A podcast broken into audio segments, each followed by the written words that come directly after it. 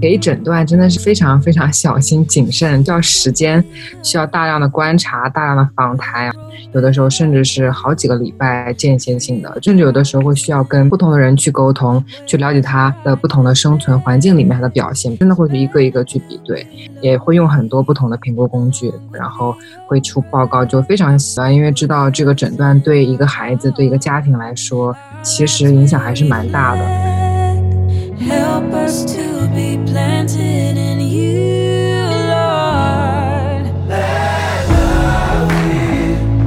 我越来越发现，其实诊断本身它更多是方便提供服务的人之间的一个更好的交流。其实我们在做心理咨询的时候，更多的是针对症状本身，然后它是什么起源，呃，评估来讲它是很全面的。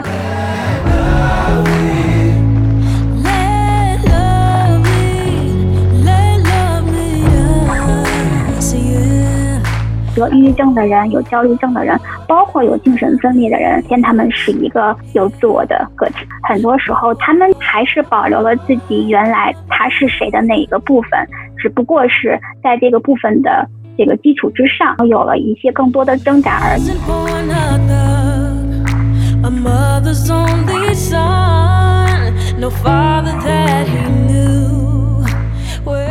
有症状的患者，他会觉得啊，好像我的想法、我的情绪，它确实是一个非常虚的东西，我没有办法证明说，因为它很虚，所以给我们一种假象，就是如果我睡一觉，我自己压它一下，我自己改变一个东西，我就可以没了。是，这是一个假象，它就是没不了。是，那我们觉得可以从通过脑神经这个方面去告诉。去告诉就是觉得这是你的，这这是因为你的错的那些有一些想法的人，嗯、其实童年逆境它对我们的大脑和这个神经是有很大影响的。是。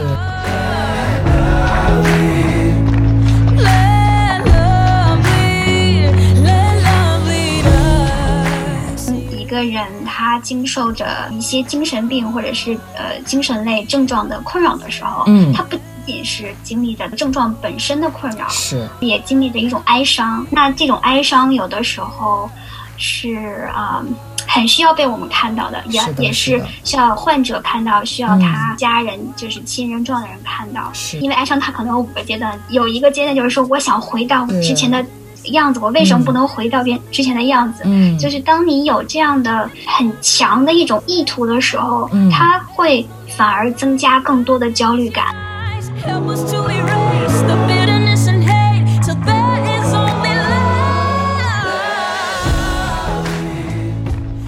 Hello，大家好，欢迎大家来到我们今天 SL 的心理播客。今天呢，我们要聊一个电视剧而来的一个主题，叫做“是精神病也没关系”。那么，透过这个主题呢，我们想一起聊一聊真实生活中的精神障碍。我们今天呢，邀请到的嘉宾是于洁老师，还有我们的主创丹露姐。Hello，大家好。大家好。丹露今天有一些档期的安排，所以她只会参加我们前半部分的录制。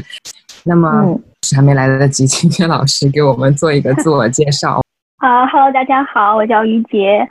呃，我现在是在美国湾区的一家社区诊所，叫做亚裔康复中心做呃心理咨询师。我是一六年在呃华盛顿圣路易斯大学读的临床社工啊，我是一六年毕业的，一六年之后来到湾区开始做这个心理咨询工作。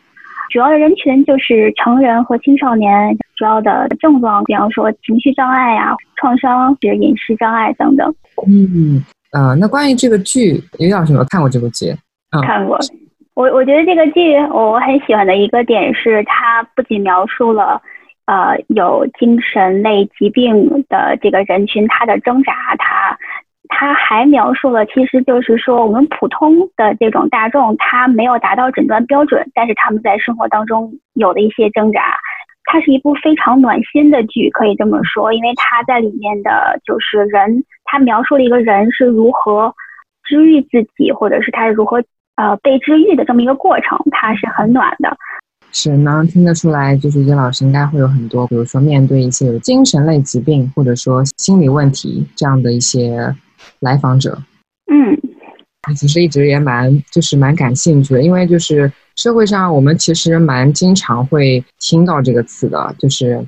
精神病啊、神经病啊、精神障碍啊这些。然后我自己其实也在网上查了一下，因为对于中文这个定义方面其实不是特别的了解。然后我查了一下，虽然说我们会有精神病这个词，然后也会有精神障碍这个词，但是英文当中都是翻译的是 mental disorder。我也想问于娟老师，对这个有没有什么想要跟大家去稍稍呃科普一下的？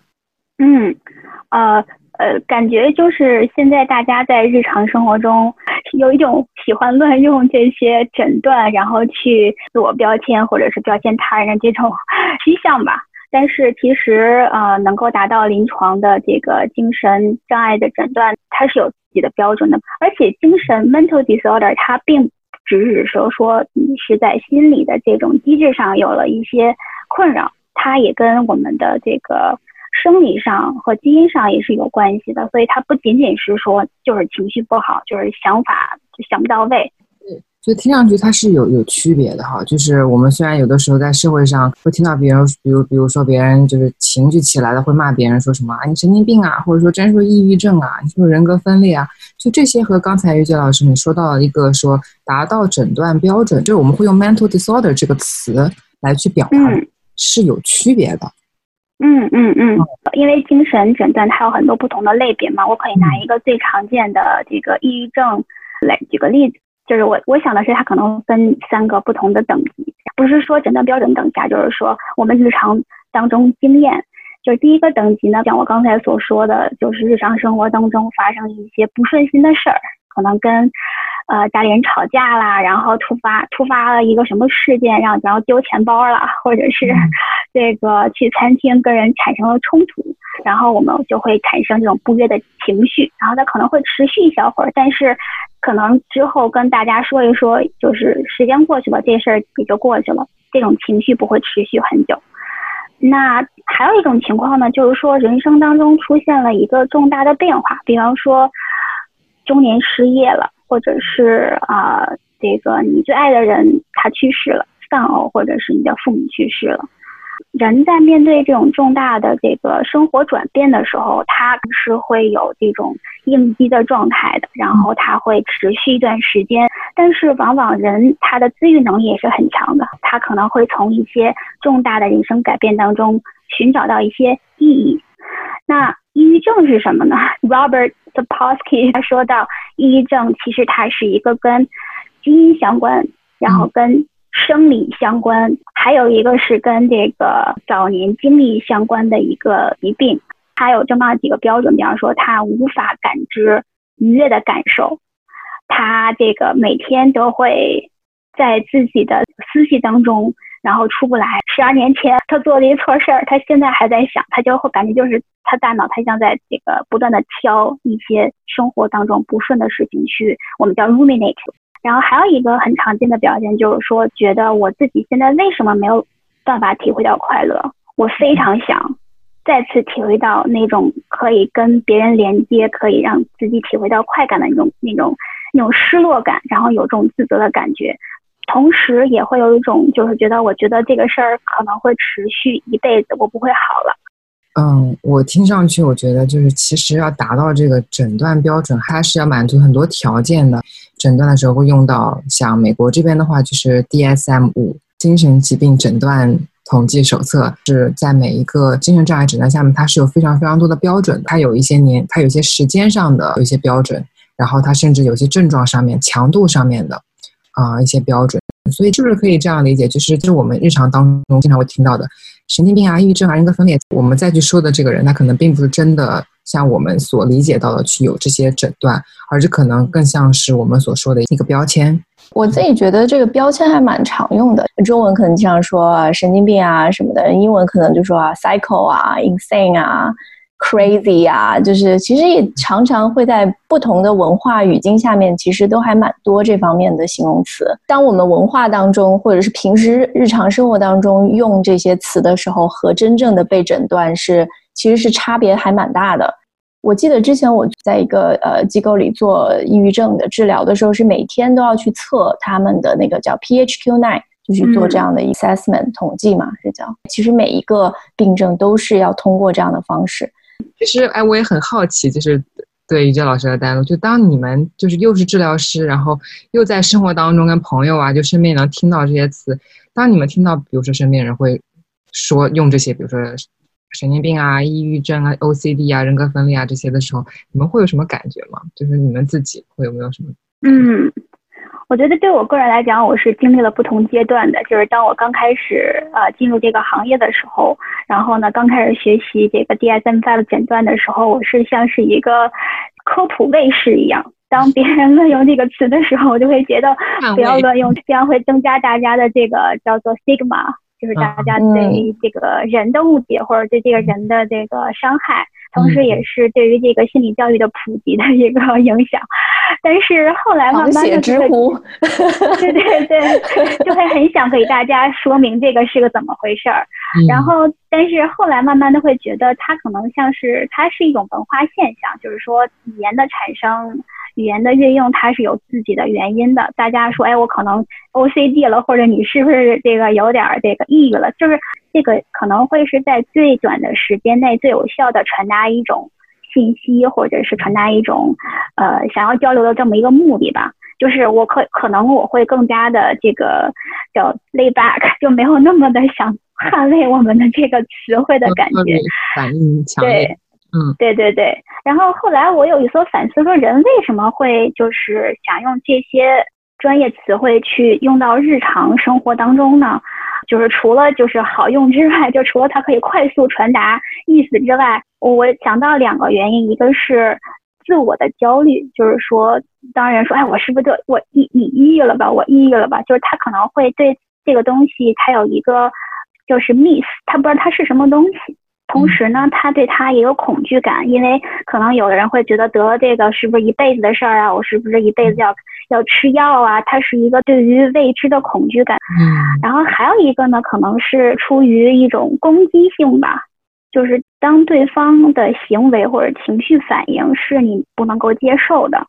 然后你可能会有一种攻击性的这个行为或方式。去让他 shut up 或者让他 走开，嗯、然后他可能这种标签化就当成一种武器了，就是他是让那个人走开，不想再跟他继续沟通了。嗯嗯嗯，那那耽误了。我觉得我自己就是跟瑜伽老师一样，也是有一个阶段的。我的话，我是对我自己进行自我诊断。哦，原来我是那样的，就去开始自我诊断。自我诊断完了之后，就开始对身边人进行诊断。然后到后来就发现，其实都是就像这个我们看的这个剧一样啊，是 It's okay to not be okay。啊，有的时候我们对自己期待过高。对，就是其实其实没有必要太在意，就是说到底这个病症到底是什么？我觉得啦。就是说，虽然它有一个 DSM by 在那，但是那个标准其实也不代表说就是完全能够代表你面前的这个来访者或者说这个患者他的全部。就是我我的感觉，到最后就是发现，其实每个人的经历，还有他这个人的特点，呃，包括这个人的性格，还有他看待事情的角度和方式，这些东西其实都是不太一样的。我我记得我们 training 的时候，就是在训练的时候一直在说这个问题，就是千万不要 label 你的、嗯、你的 client，就是你不要觉得好像他、嗯、哦符合一二三四五，然后他就一定 是这个。对对对对，对，我觉得这个庆晨，我记得你之前有跟我聊到过这个，就是你在之前在国内做那个儿童治疗的时候，就是因为你们要常常去诊断，你你你也可以分享一下你的这个经历。对，我觉得，嗯，可能确实是，我觉得就像大陆你说，有的时候这个给给诊断真的是一个非常非常小心谨慎，甚至是需要时间，需要大量的观察、大量的访谈啊，甚至会像，因为我的我的角色没有办法去做这个临床心理的评估，但是对于临床心理师来说，他们真的完成一个评估。真的会花非常长的时间，比如说可能一整天，有的时候甚至是好几个礼拜间歇性的，然后会出报告，就非常细，非常我们会非常小心去给这个诊断，因为知道这个诊断对一个孩子、对一个家庭来说，其实影响还是蛮大的。那么，所以在这个过程当中，其实大家就会尽可能去证明它不是。如果真的没办法证明不是，然后真的说就是可能。呃收集到的、观察到的真的非常多，我们才会真的会去一个一个去比对，也会用很多不同的评估工具，才能够比如说去最终诊断到这孩子可能有 ADHD 啊，或者是可能有 ASD。那甚至有的时候会需要跟不同的人去沟通，去了解他。的不同的生存环境里面，他的表现，比如说他在学校啊，他在家里面啊，他跟朋友啊，跟父母啊，跟同学、跟老师的关系，就真的是一个非常系统化的去啊、了解这个来访者之后，可能才能够说达到去给他一个诊断这么一个情况。因为我自己其实。就是说到这个，我我我刚才脑海当中想到就是百度百科，我跟大家身边就是我自己啊，就以前还有身边人就很喜欢百度百科，就是一点点问题啊，我来百度百科一下，我是不是有什么问题？通常百度百科出来的都是有问题的，对，大家就可能觉得说，哎呀，我跟那个一写的一模一样，我肯定觉得。抑郁，我肯定是焦虑症。那我开始做这一行，我可能才稍微稍微好一点，稍微知道啊、哦，要要更科学，要更嗯、呃、专业的一点去看待。对对，其实大家现就是去查百度的这种状态，就像我们刚开始学习这个 DSM-5 的状态一样，就是对于未知的好奇、未知的担心，其实都是还蛮正常的。呃，因为我们现在探讨标签化和诊断它本身代表着什么嘛，然后我就观察到了，其实我因为在我们的现在的公司，我们不仅有这个心理治疗师，还有精神科医生，精神科医生他是负责诊断和开药的。呃，我在思考什么，就是精神病这个病理的这个概念的时候，嗯，因为现在有很多的这个文章对 DSM 它本身一些 争论的，嗯，对，是有一些争论，有一些说法，对，对。DSM Five 它首先是美国的精神协会 APA，APA 是 American Psychiatrist Association，它是精神科医生。的一个协会，DSM-5 是一个 medical model，所以作为精神科医生的话，他需要有一个诊断去开相应的药物去治疗相应的症状。但是对于心理咨询来讲，我越来越发现，其实诊断本身它更多是方便提供服务的人之间的一个更好的交流。其实我们在做心理咨询的时候，更多的是针对症状本身，然后它是什么起源，呃，评估来讲它是很全面的，从它。童年的经历啊，家庭史啊，他的这个小时候的一些处理呃情绪问题的方法，家庭是怎么帮他去处理的？我们更多的是观察这些 pattern 这些历史，然后以及他现在的挣扎。所以诊断本身对于治疗来讲，它可能就是一个。嗯，容易沟通，或者是 呃，可以做一些 psychoeducation，或者是做一些呃普及教育的这么一个一个东西。嗯，但大家觉得在看那个是精神病也没关系这个剧的时候，你在哪一个部分你们觉得他这部剧描写的特别真实？呃。首先，它这个 setting 是像是住院治疗，一定是非常高危呃来访者才会进去的。呃，我觉得对我印象很深的地方是，他对呃有这个精神挣扎的这个患者的这个面这个刻画，它是非常的全面的。它展现的是这个人本人啊，而不是说只展现了他有精神疾病的这一个方面。所以里边很多时候来访者和这个精神科医生，他们都是一个非常正，就是就是很正常的人与人之间的沟通的方式在交流，因为大家可能对于精神病的这个刻板的看法吧，可能就是它是一个叫 abnormal 的一个状态，就是非正常的一个状态。但是其实很多时候得抑郁症的人、有焦虑症的人，包括有精神分裂的人，他们都是有自还是保留了自己原来他是谁的那一个部分，只不过是在这个部分的。这个基础之上，有了一些更多的挣扎而已。对，有精神挣扎的人，他们本身首先他们是一个有自我的个体。其实我也我也差不多是同样的感觉，就每一个患者都很有人情味儿，就是整个剧情让我觉得是很温馨的。因为一般大家想到精神病院，其实会有一种恐惧感，就是因为未知带来的一种恐惧感。但这部剧里面，它就是展示了在精神病院里面非常。和谐温馨的生活，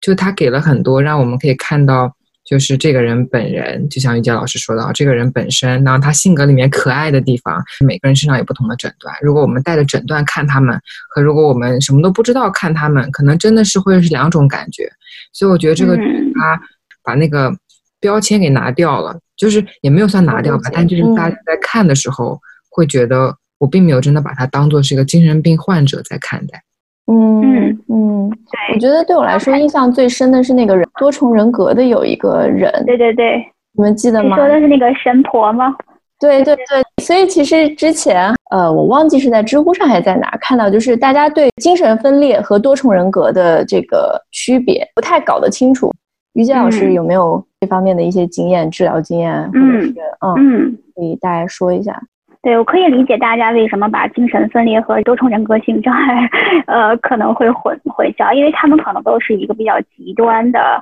这种表现吧。但是他们属于完全不同的两类的精神疾病。精神分裂，它是更多的是一种基因上呃有遗传性的这样的一种疾病。他人经常会在二十岁，就是青少年期的时候发病，体现为有幻视、幻听，叫 paranoia，就是叫比较偏执性的想法，也有可能就是有 negative symptom，就是他就是完全对周围的这个刺激没有任何反应。精神分裂嘛，就是说有幻视、幻听，更多的是生理上的，他的干预也是需要有这个药物的治疗，然后去稳定他，不然的话，他的这就是他的发展会越来越坏啊，因为它是一种关于大脑生理的一种退化，嗯。嗯其实有的时候我治疗过的来访有，就是有的是从国内那个不知道你能不能播文革时候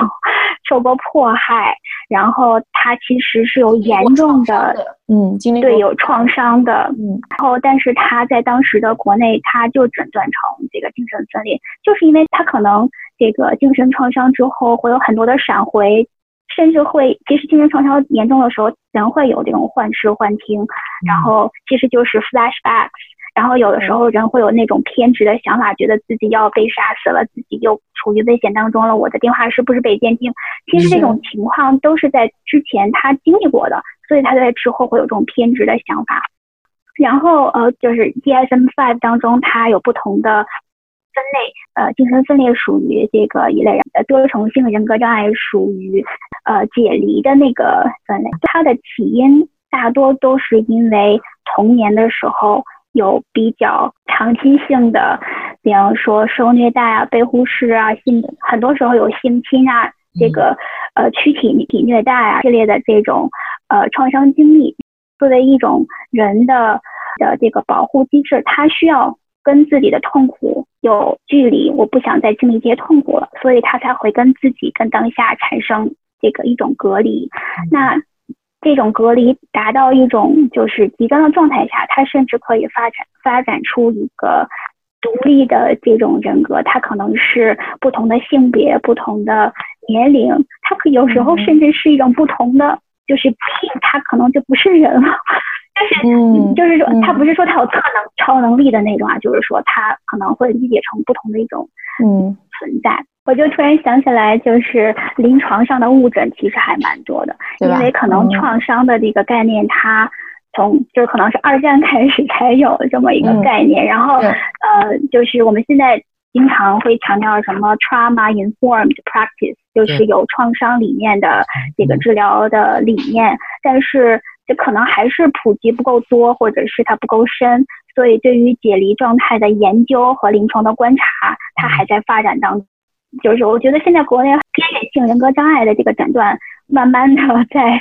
呃病友圈开始越来越普遍了。就是有一个研究说，大概三分之二的这个边缘性人格障碍的这个人群，他自己都有这个解离性的症状。嗯、那有可能三分之一的 borderline personality disorder，他可能会满足这个多重性人格障碍的这个诊断，只不过是他关，因为这个太觉得他太少见了，大家就不敢去，就是 可能没有往那边想而已。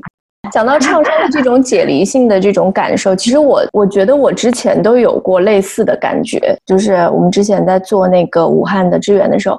就是两三个案例是在讲到，就是说觉得不真实，而且就觉得自己看自己像一个外来者一样，就是根本就觉得没有任何的感觉。呃，就是结束了这几个这个支援之后，有一段时间我自己也觉得不真实。那个时候好像美国这边开始了，可能是也有一点那种。就是叫做替代性创伤的一个一一个原因啊，原因可能是那个原因，但是表现出来的感觉也是，我也是觉得好像有那种不真实感。对，就觉得创伤就是你看那个诊断标准 PTSD 的那个底底下有两个那个 specifier，一个是跟现实脱节，一个是跟自我脱节。那有很多其实有性创伤的这个这个幸存者，他们都提到，当自己有这个经历的时候，他可能会发现自己飘在上空，或者在旁边看着，他并没有觉得自己真正的经历了这个事情。那有的长期在。压力底下生活，没有没有办法自己处理自己情绪的人，也经常说到，觉得这个好像自很空白，或者是自己好像看着自己的手不像是自己的手，不像是自己的，对对对，不像是自己的。对着镜子看我，我虽然知道这是我，但是我觉得它不是我，就是有那种跟呃现实脱节的感觉，它其实都是一种。应激机制的一个没有办法处理这么多的信息的一种表现吧。哎、嗯，我觉得提到这个还蛮有兴趣，可以再多聊一点点，就是关于就是精神障碍跟人格障碍。因为其实我们在刚刚讲到呃多重人格的时候，跟人格障碍又不是一个类。对，因为人在患有一些精神类挣扎的时候，有的时候会觉得这个挣扎是对自己的一个困扰。但是有的人他会发现不了有这个困扰，因为他觉得这就是我自己，有错都是别人的错，所以有人格障碍的，那有这个人格，对对对，但是他会给周围的人带来困扰，然后从而从而导致人际关系的这个困扰，从而导致其实自己也有一些困扰，但是不是自己的错，是别人的错，但是他还是困扰，对，呃，所以就是人格性。障碍它的一个很大的特点就是觉得这就是我，并不觉得它有什么不好的地方，有不好的地方也是因为环境和别人的不好给我带来的困扰，但是不是我的原因，它会渗透到你生活的方方面面。但是就是具有呃人格障碍的呃人群吧，他们往往可能不太会去接受咨询或者是帮助，有可能就是对他的研究也不是特别的，嗯，还还会有欠缺。我我们还反正是我自己还在尝试去理解他，嗯，他他是不是跟基因有关，他还是跟后天的这个环境有关，是的，然后他是不是真的就是不能改变？是的，然后我我自己也有很多这样的疑问。我记得之前我刚开始工作的时候遇到了一个。那个反社会人格障碍，对，反社会人格。嗯，然后当时我的督导跟我讲的是，就是你可就是怎么去，就是有有几个问题可以去问，就问他童年，嗯、他是不是童年有三个症状，就是他是不是经常尿床，然后放火，嗯、然后虐待小动物。嗯，然后后来他跟我分享的是说，这个反治疗反社会人格，其实我们的其实治疗师的作用还挺小的。我们最大的作用就是能够维持他不做，就正常的社会功能，就是不对外界做出做出伤害。哦，就是对，所以我就是听到这样的这个信息之后，我有很多的反思，就是说带着这样的信息去见呃我们的这个来访者的时候，我我们自己的是一个什么心态？嗯，然后所以这个我自己还在反思。是啊。嗯是，但是这就是 现在没有解决好的一个问题。是，我觉得这个确实是很难有一个很很明确的说法，因为其实对于诊断本身，就像我们在刚才说到 DSM 五有很多争议。其实我们对诊断本身，就是不论是心理治疗师或者精神科医生，其实对诊断本身也是一直都是一个好像总感觉有点挣扎的一个状态。因为这个诊断的给的过程，其实就像我们之前一直在说的，就我们不是看这个疾病本身，我们而是要去看，比如说这个人他可能在。产生这个状态之前，它发生过什么事情？就是可能会有很多很多因素要去考量。对，所以我觉得这就是 DSM Five 的它就是诊断标准的一个很具有争议的地方，就是它只是列出了表象，但是其实有很多时候一个诊断它可能会有很多的原因。嗯，那有的时候一个原因会有不同的诊断，就是是没错，对，这个没有办法解释。但是我在这里想说一下那个边缘性人格障碍 （Borderline Personality Disorder），它是一个非常具有争议性的一个诊断，因为它在呃就是临床观察当中，它的根源其实是就跟为什么刚才我说有三分之二的边缘性人格障碍，其实他们都有严有理解状态，三分之一就会达到严重的理解状态，达到多重性人格障碍，是因为他们有共同的根源，就是童年性的创伤。然后比方说忽视啊、虐待啊、语言的攻击啊等等，然后才会导致他们自己没有办法学习如何去呃处理情绪，没有办法知道自己是谁，这个世界是否是安全的。就是你可以想象一下，两岁的小孩子，他们经常会有那种大发雷霆，他们没有办法自己控制自己，这个时候就需要有一个。呃，比较有耐心的，或者是一直会在你身边的这样的一个呃成年人去帮助他来这个调理自己的情绪啊，安慰他，或者是让他感受到安全感。当人没有这个过程的时候，他可能就会自己的那个发展阶段可能会被 stuck，就是在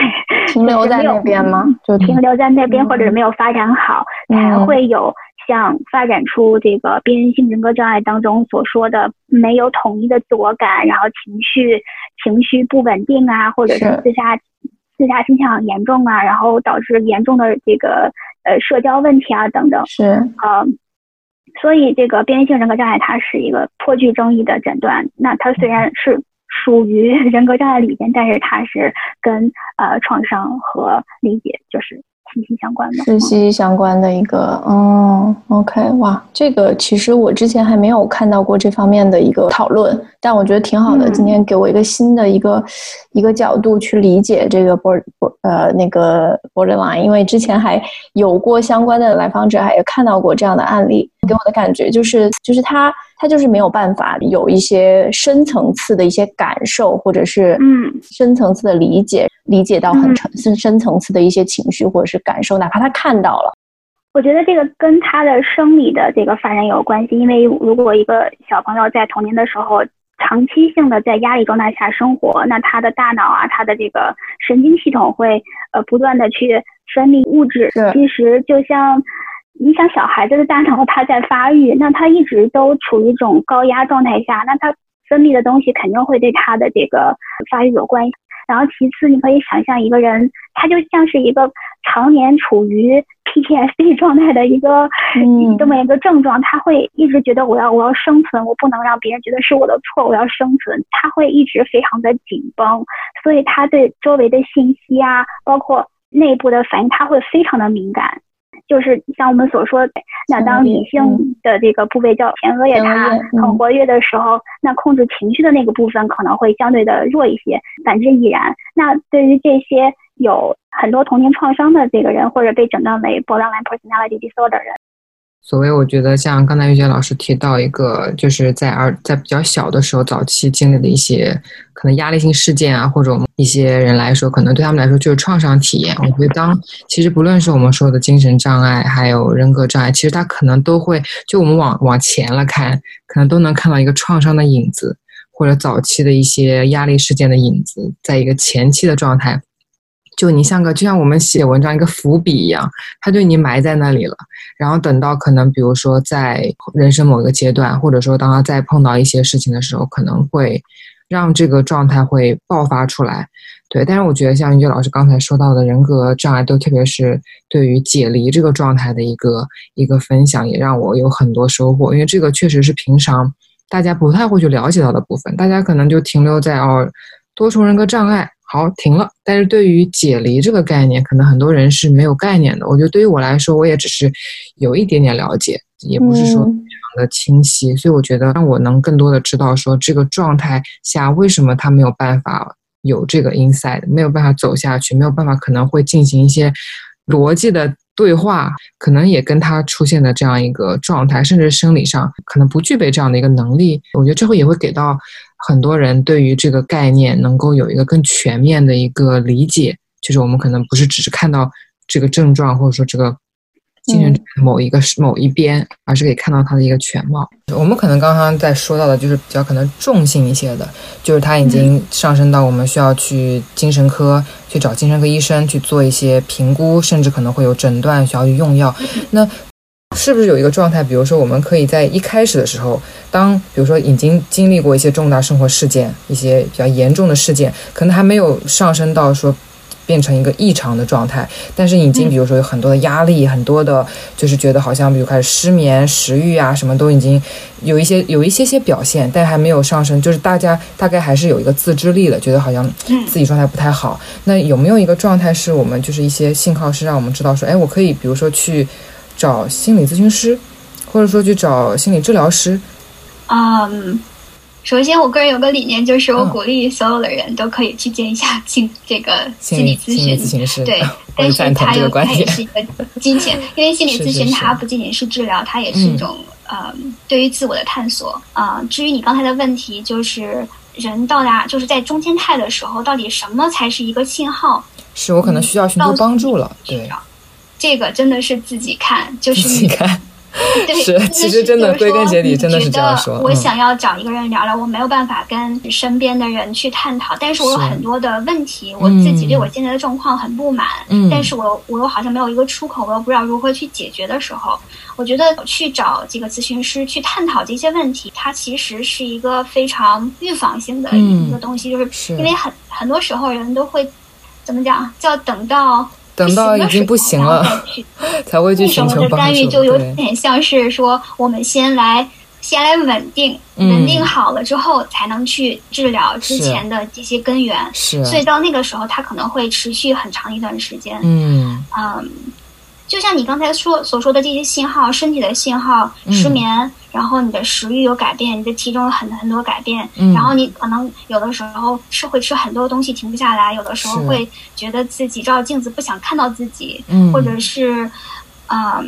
觉得你身边的人都不喜欢你，或者是你跟你身边的人都合不来，嗯、或者是你觉得早晨起来睁开的。睁开的第一瞬间会觉得，Oh my God，为什么我还要再过今天？是是是，有这么多的事情等我去做，我很紧张。嗯、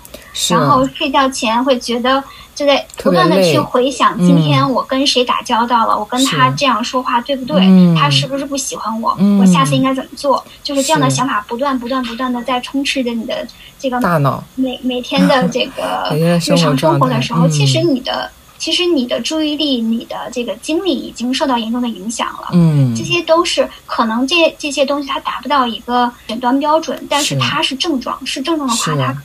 可能就是需要一些干预。你可以就是有这样症状的话，你可以去找一下这个咨询师去探讨一下自己的困扰。嗯、是我，我觉得我真的很赞同杰老师你说到的，就是我们可能不一定会达到诊断标准。但是我们会出现一些症状，因为真正就是可能真的很困扰我们的就是那些症状，比如说像醒来就觉得啊、哦，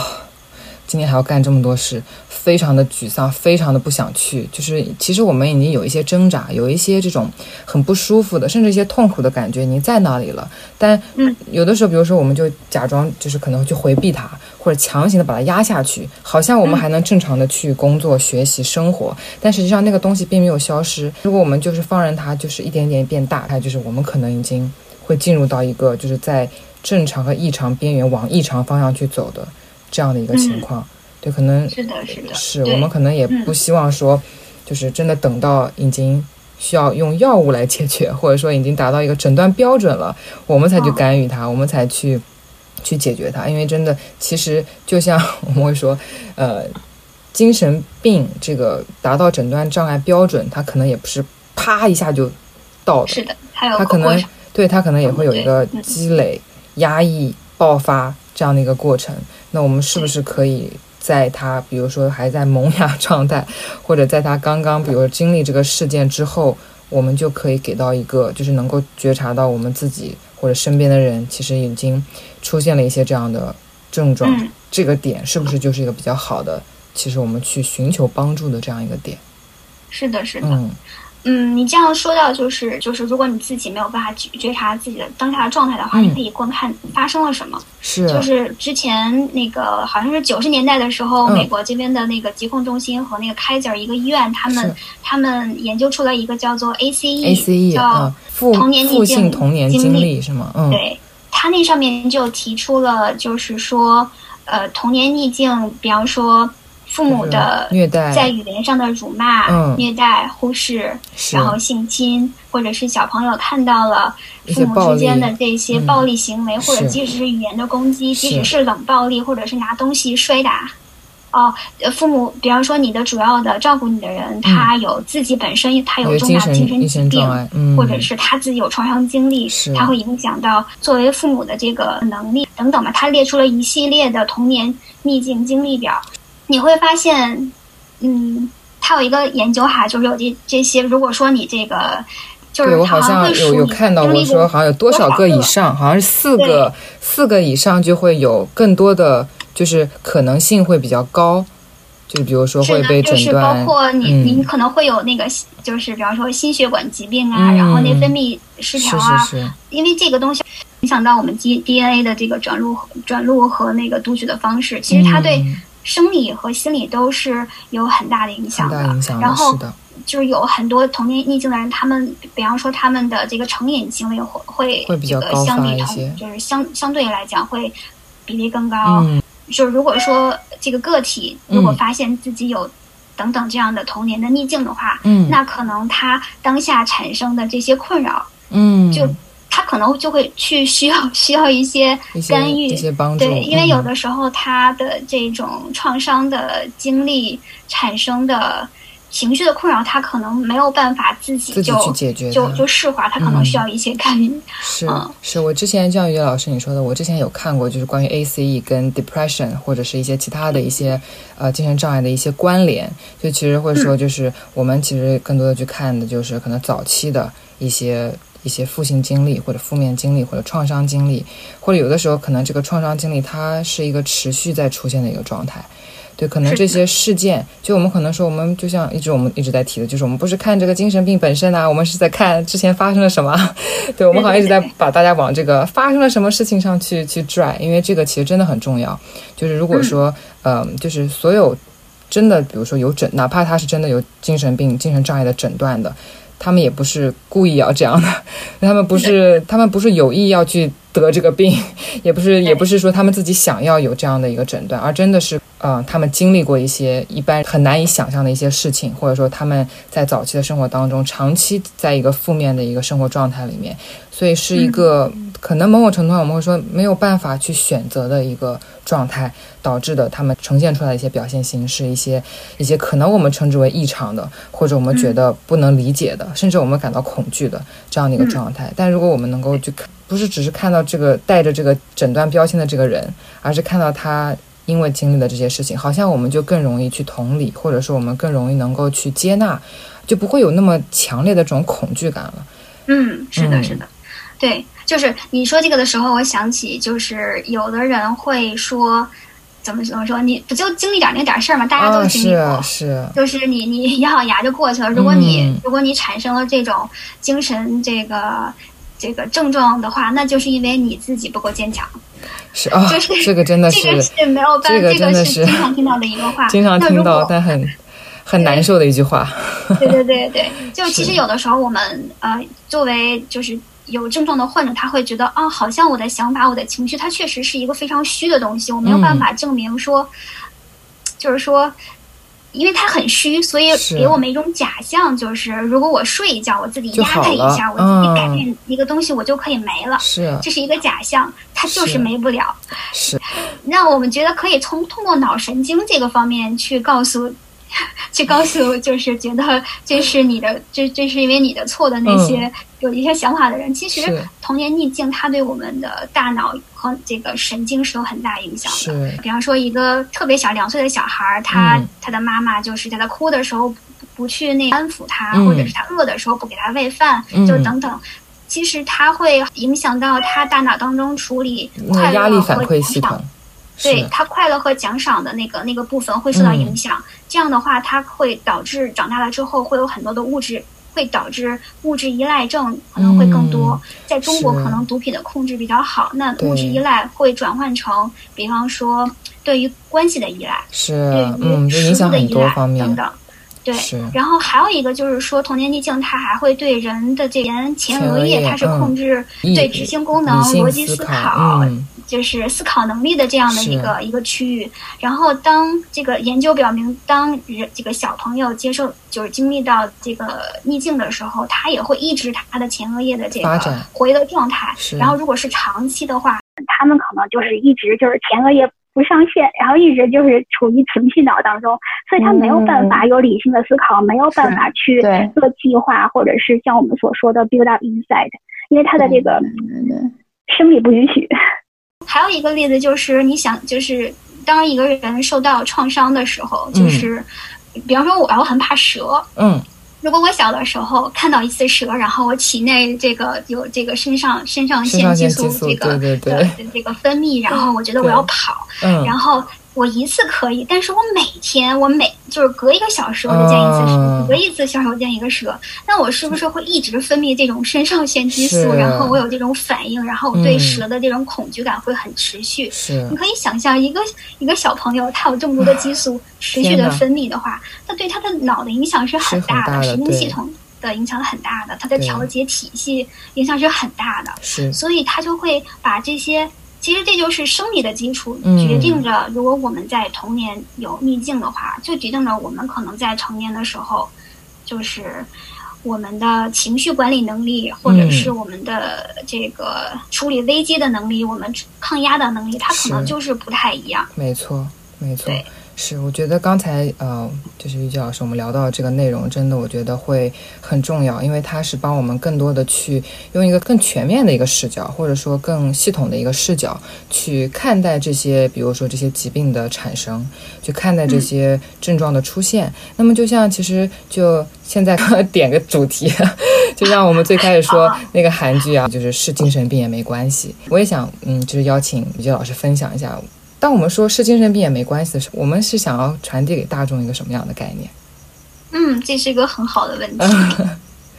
嗯，首先我觉得他给我的第一感觉，它是一种接纳，嗯，同时也是一种希望。接纳的话是一种说，其实人有这样的症状，它是一个需要被理解的一个状态，嗯。然后希望的话。这可能就是说，通过对于有症状的患者本身的一个希望，就是说，有这么一群人，他们是在学习，他们是在研究这个现象，并且治疗这个症状，然后他们是有自己的接纳，然后就是 怎么讲，就是给患者一个希望。是，我觉得同时呢，也是给嗯，怎么讲？身边人吗？他们的身边人讲的太多，然后突然之间断片了。嗯，没关系，我觉得刚才玉姬老师你刚刚说那个特别好，就是我觉得从患者的角度，或者说有这些诊断的这些啊、呃、人的角度，他们其实真的很渴望被接纳的。他们也不希望说所有人看到他们就好像就觉得很恐惧，觉得好像他们就是一个一个很奇怪的一个一个人。我觉得他们也很需要被身边的人接纳，比如说被自己的家人。然后被这个社会体系去接纳，嗯、因为对于我们所了解到的很多情况下，社会体系啊或者大众是蛮难接受他们的，甚至他们的家人都很难接受。比如说，当他们有一个疾病诊、精神精神障碍诊断的时候，连家人都很难去接受。怎么会？这这这这这怎么了？你就发生什么事情了？这么严重，对吗？所以这个我也在想，这个希望是不是可以给到，当我们可以去以一个更。多角度的方式去看待它的话，是不是也可以？除了从患者角度，我们是不是可以看到，就是身边的家人啊，或者说我们整个这个社会系统，是不是也可以带一些，就是觉得说啊，这不是一个很可怕的事情。想想哈，嗯，对对对，就是说从接纳这个角度来理解，它这个电视剧名字本身是有那种感觉的。对，这个电视剧其实也本身也是在用一个很接纳的视角去给我们去陈述这样的一个故事。还有一个想法就是说到这个体会到这个接纳的时候，其实我一直有一个体验吧，嗯、就是说。如果你能够从症状之前最开始的时候有什么功能，嗯，这个角度去思考的话，嗯，其实是一个很让人可以释然的一个东西。其实可以这样理解，就是说你现在的问题可能是你之前的解决方案，嗯，或者是甚至是你之前祖先的解决方案，就是。之前人在呃，就之前尝试的那些解决方法出现了一些问题。是的，是的，是，就是只不过是你之前的解决方案已经不再适应你现在的生活的环境了，是。但是你没有必要说去觉得很羞耻，你有这样的这个症状，它其实是一种解决方案。就是当你带有这样的心态去判断的话，其实。我我觉得是一个就是自我释怀的一个方式吧。是，是，我觉得真的是特别有感触。今天跟玉姬老师聊了很多，聊了就是发散性的在聊。对，我觉得真的是这个概念，就精神病这个概念，精神障碍这个概念，我们其实经常讨论到，但是。呃，就是可能我们也会希望透过这样的一个播客的形式，可以让大家看到，就是我们其实可以有不同视角的。然后我们当我们拥有不同视角的时候，其实我们也是在影响着整个这个社会系统，也是影响着大家对于这些可能有疾病诊断的这些呃这些人他们的一个一个看法，就是他们也会很需要被关心、被接纳。然后我们其实也想知道，我们可以怎么关心、怎么帮助、怎么接纳。那其实像我们今天说到的很多，其实都是。一直在讨论到，比如说，我们可以从生活生活的点点滴滴、生活事件，比如说他经历的是什么，我们可以带着一个好奇的角度，一个好奇心，尝试去了解、去理解，而不是可能急于的去给他一个标签，给他一个呃评价。那么，当真的是身边出现这些信号，我们也要及时啊、提供帮助，比如说去精神科去做一个诊断和评估。那么在之前，如果是说生活当中已经有一些。压力啊，一些一些状症状出现的时候，我们也会建议，就是在早期的时候，其实去寻找啊、呃、心理咨询师。对，那我想这个领域还有非常非常多的内容可以去探讨。那么今天我们只能邀请于杰老师跟我们分享这其中大伞下的一个一个部分的内容。那我们也很期待，就是之后也可以啊、呃，比如说去跟于杰老师聊一聊，比如说我们可以挑其中一个内容，比如像多重人格障碍啊、呃，那。节目我们现在时间也差不多了，那于杰老师有没有什么，嗯，就你工作这段时间，你觉得想要跟大家分享的你的一些启发，或者你的一些反思，就是可能不用很长，嗯、我们可能就一两句话。我觉得就是我可能说的这个点，它它是一个很。很小的一个点，但是我感触很深，嗯、就是当一个人他经受着一些精神病或者是呃精神类症状的困扰的时候，嗯，他不仅仅是经历着这个症状本身的困扰，是，他与此同时也经历着一种哀伤，他可能会觉得我之前能够做到的事情，我现在不能了，嗯，我很想回到我原、嗯、回到我原来的状态，是的，那这种哀伤有的时候。是啊、嗯，很需要被我们看到的，也也是需要患者看到，需要他，之、嗯、就是家人，就是亲人状的人看到。是，因为当你有这种哀伤的时候，嗯、有就是因为哀伤，它可能有五个阶段，就是它有一个阶段就是说，我想回到，我想回到之前的样子，我为什么不能回到变之前的样子？嗯，就是当你有这样的很强的一种意图的时候，嗯，他会。反而增加更多的焦虑感，是，反而会让你的症状会更严重一点点，嗯、啊、呃。但是说，并不是说不让你去往好里想，就是说，呃，精神症状或者精神的一些挣扎，它是漫长的积累，然后嘛，它是一个很复杂的一个体系，嗯，所以。在你康复的时候，也是一个漫长的过程，是没错，就不是说我吃颗药就能好，它不是像物理性的这种创伤，它是有一个比较严谨的一个康复时间或治疗方法的，就是心理疾病的这个治疗方法康复康复时间，它是很因人而异的，嗯，没错，啊、呃，因人而异的原因是因为他本身的。呃，之前的经历对自己的影响，他自己的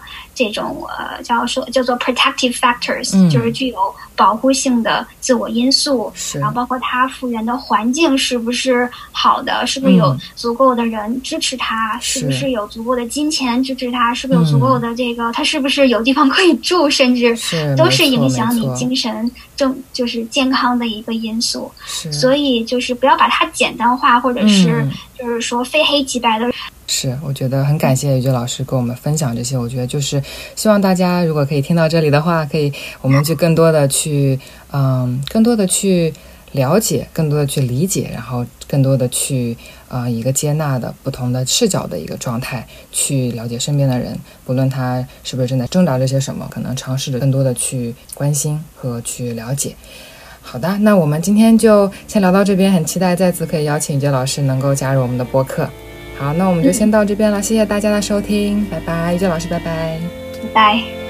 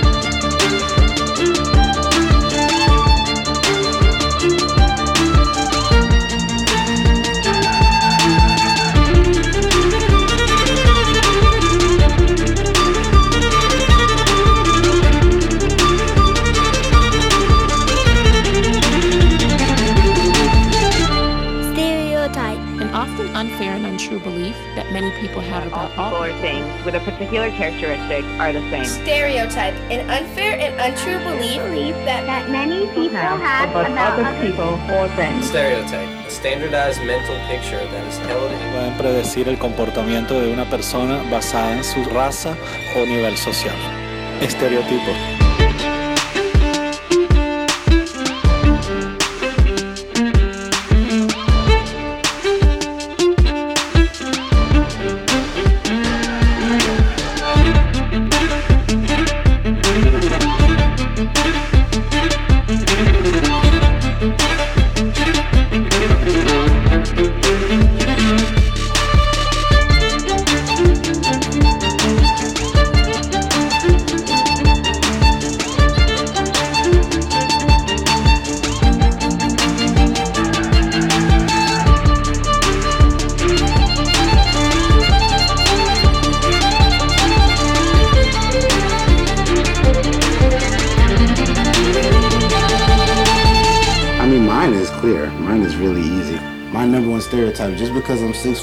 260 pounds doesn't mean you're supposed to be afraid of me. I feel like when I walk into an elevator and there's like four or five, you know, different other people in there, they're thinking, hmm, to see what this guy's gonna do, let me like double check. Maybe they're not afraid, but they're on notice. In a way, it's like, you know, where in one sense I wish that it didn't exist and I wish that I didn't sense, you know, that they were threatened just by my presence without even knowing who I am. Um, although I wish that it didn't exist, I'm I'm kind of glad for it because now it, gives me like a goal or gives me something to like try to debunk. And like the reason I smile on stage is because I know I'm completely crushing people's perceptions of not only what um, what a violin can do or what music could possibly sound like, but also of what a black man is capable of. Is capable of.